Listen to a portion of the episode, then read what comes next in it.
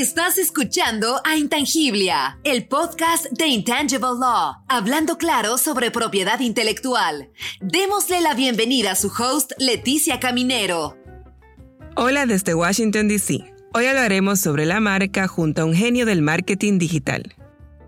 Antes de hablar con nuestro invitado, el fundador y director de una excelente agencia digital, responsable de posicionar múltiples marcas en el mercado y ofrecer soluciones digitales con impacto global, vamos a hablar de la marca El Identificador de Productos y Servicios.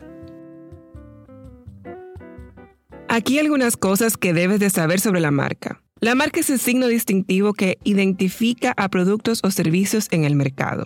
Para lograr el uso exclusivo de la marca, hay que registrarla, y como el resto de la propiedad intelectual, la marca es territorial, lo que significa que para la exclusividad tenemos que protegerlo en cada país o en cada región donde pretendemos usarla o la estemos usando.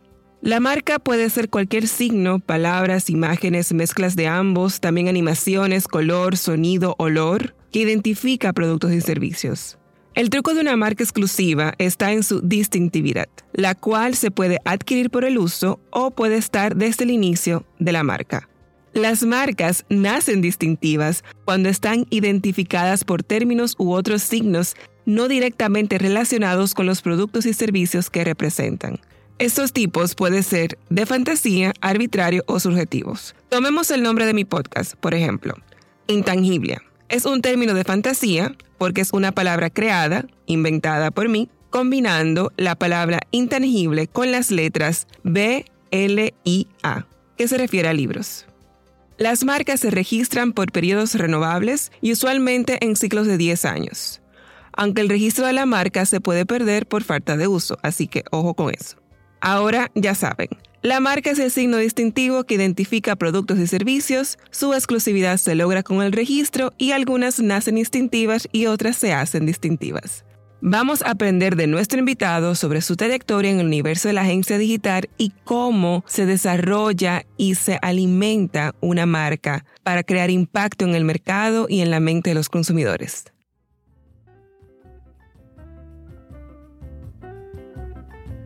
Intangiblia, el podcast de Intangible Law, hablando claro sobre propiedad intelectual.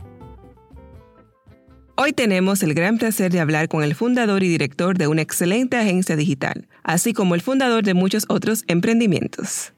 Hola a todos, mi nombre es Félix Soto, soy dominicano, tengo 37 años de edad, soy publicista, y dirijo varias empresas. Entre las empresas que dirijo está Dix Digital Agency, es una empresa, una agencia digital con más de 18 años en el mercado.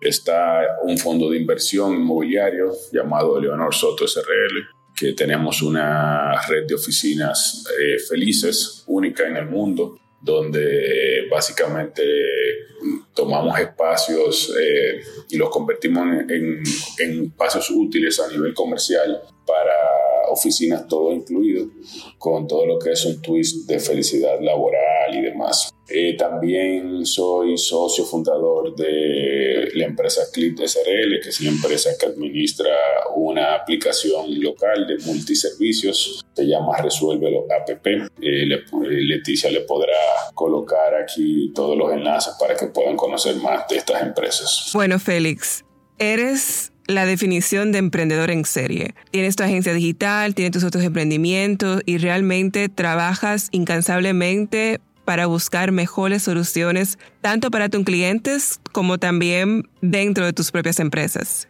Háblanos de DixNow. ¿Cómo fue su fundación? ¿Cómo fue que llegaste a crear esta primera empresa?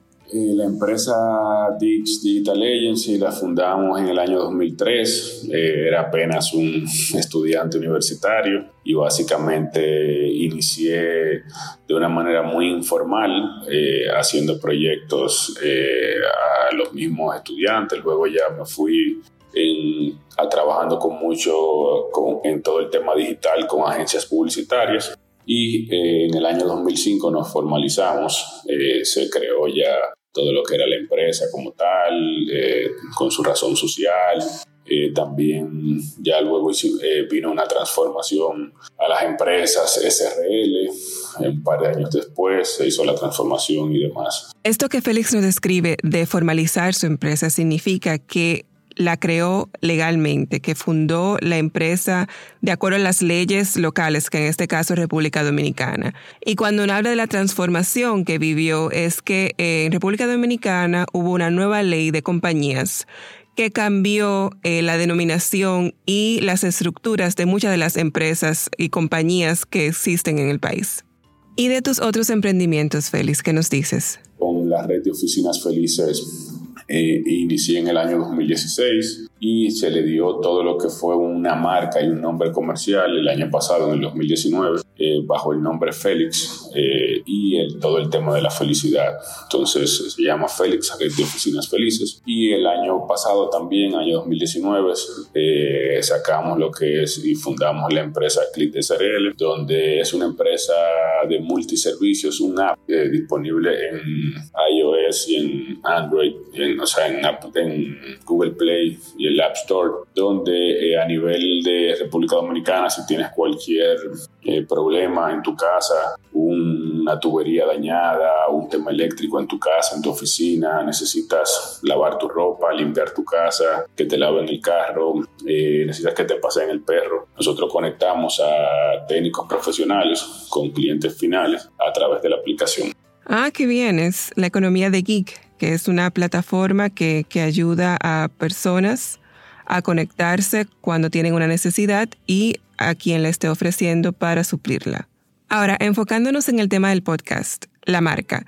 Em, cuéntanos de, tu experiencia de creando marcas dentro de tu agencia digital, desarrollando marcas eh, para clientes, eh, para productos y servicios. Primero que nada, importante aclarar, nosotros no somos una agencia de branding o una agencia de, creación de marcas. Somos una agencia digital donde sí ofrecemos a, clientes eh, lo que es el la consultalización, manejo y demás de su marca, pero nuestro fuerte como tal no es la creación de marca per se. Sin embargo, eh, sí se hace cuando el cliente así lo solicita. Entonces, el proceso inicial es conocer eh, al cliente. Eh, tenemos todo lo que es un brief. el cliente se construye este brief donde validamos cuáles son las principales eh, atributos de este cliente, de esta marca, de este producto o servicio. Eh, vemos cuáles son sus oportunidades, sus debilidades, hacemos todo lo que es un FODA con el cliente. Ahí también se visita el cliente a las instalaciones, o sea, eh, hacemos un proceso de inmersión dentro de este, de este proyecto para empaparnos bien de, de todo lo que es el cliente. El proceso creativo, luego de tener toda esa información, eh, uno comienza a fluir con ideas y buscando lo que es buenas prácticas. O sea, vemos en el sector local, eh, bueno, si es una marca de embutidos, entonces vamos a ver qué hay en el mercado local y qué hay en el mercado internacional. Entonces, viendo todas esas buenas prácticas, tomamos y dejamos todo lo que nos pueda aportar siempre y cuando eh, o siempre apelando a, a, los resultados de las investigaciones y del análisis que hicimos con, con el cliente, o sea, ese, ese proceso inicial de conocer al cliente. Y dentro de tu experiencia, ¿qué tú nos puedes decir que debe de tener una marca o no debe de tener una marca para crear impacto en el mercado?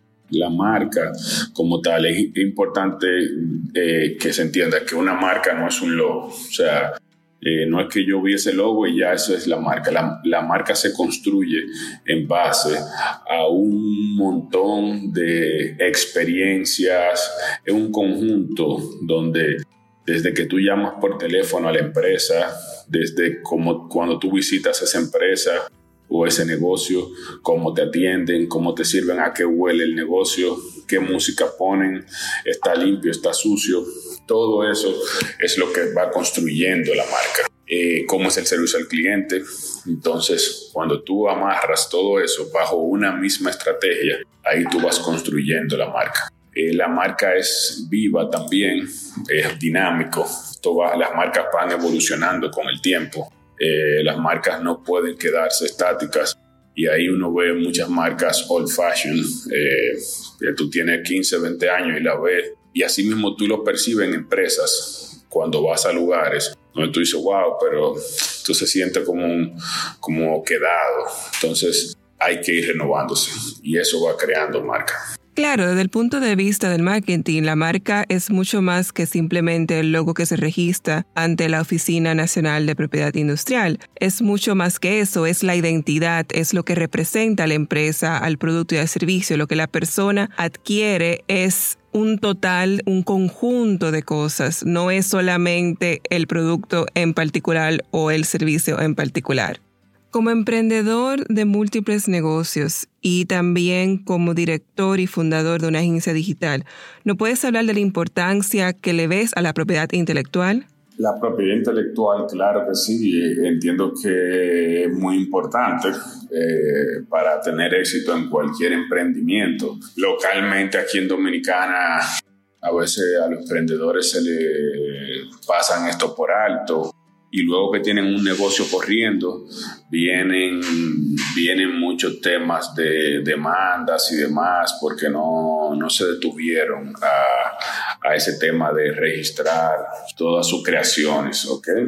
Eh, nuestras experiencias han sido buenas y malas, o no malas, sino hemos tenido situaciones con clientes donde, un ejemplo, eh, hace muchos años eh, hicimos una campaña para una empresa de telecomunicaciones en un segmento específico y usaban una frase que decía habla más o algo así. Entonces en esa frase era parte de un lema que había en una, en, una conversación dentro de, de, unos comerciales, que era, era un enunciado. Entonces otra empresa de telecomunicaciones bastante grande del país había registrado ese lema en los años 90 y pico y nos enviaron un comunicado de que había que cambiar ese, ese lema, ese enunciado. Y efectivamente, así, pero no, no estábamos ni siquiera, no era, un, no era ni siquiera un eslogan, eh, eso venía como un, un, enunciado comercial, ¿ok? Que formaba parte de un, toda una serie de comunicaciones. Entonces hubo que tomar todos esos comerciales, cambiarle esa parte para poder respetar el registro legal de esa otra empresa de telecomunicaciones. Igual hemos tenido clientes que han ido donde nosotros, sí, mira, tenemos este proyecto y este es el nombre y, se le hace todo, eh, la imagen, la marca, su logo, pero entonces no, no lo han registrado y luego se lo, la empresa local aquí, ONAPI, por ejemplo, luego se lo refuta y entonces se pierde ese trabajo. Pero ya uno le va recomendando y le hace también el servicio completo de poder registrar y darle la asesoría legal en esta parte, donde también tú has sido un, de gran ayuda para nosotros ahí. Gracias, Félix. Un placer para mí. Aquí se nos describen dos escenarios. En una parte, en el primer ejemplo, Félix nos habla de un cambio que tuvieron que hacer porque ya existía un derecho sobre ese lema comercial. Los lemas comerciales usualmente están atados o a marcas o a nombres comerciales, es decir, o a un producto o servicio o a una empresa.